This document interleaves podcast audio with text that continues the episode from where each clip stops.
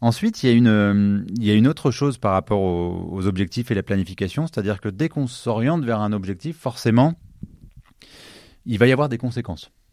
Par exemple, on se met aujourd'hui sur l'entraînement, euh, la préparation de- du marathon.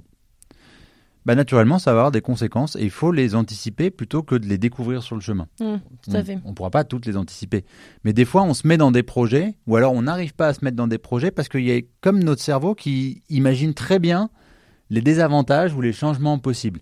Je me mets sur un marathon aujourd'hui, bah là, euh, peut-être que euh, va falloir que j'aille courir euh, juste après qu'on ait enregistré. Et puis, il faudra peut-être que je cours aussi demain. Et mon cerveau, il a bien conscience de tout ça.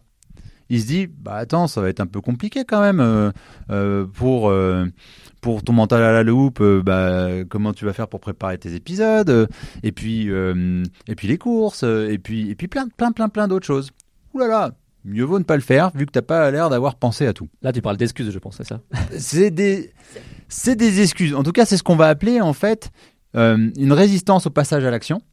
Parce qu'une action peut être non écologique. Rien à voir avec le mouvement écolo, euh, mais c'est aussi dans, dans la mesure où c'est euh, un changement, un passage à l'action, forcément va avoir des conséquences et du coup, peut-être que ça va dérégler mon écologie intérieure, mon harmonie intérieure. Ah, est-ce que c'est pour ça qu'on dit qu'il y en a beaucoup qui ont peur du changement, par exemple? Parce que c'est ça Ah. aussi. Et tout à fait. En fait, c'est pas tant qu'on a peur du changement, c'est on a peur des fois des conséquences du changement. Si demain je deviens triathlète, euh, ma vie va, va, va changer parce que je vais devoir m'entraîner dans trois sports. Et donc peut-être que du coup il vaut mieux en parler avec ma compagne avant, puis euh, il va peut-être falloir que j'aménage mon planning, puis il va falloir que je me lève à 6 heures du matin pour être à la piscine, puis courir le soir, puis il va falloir que...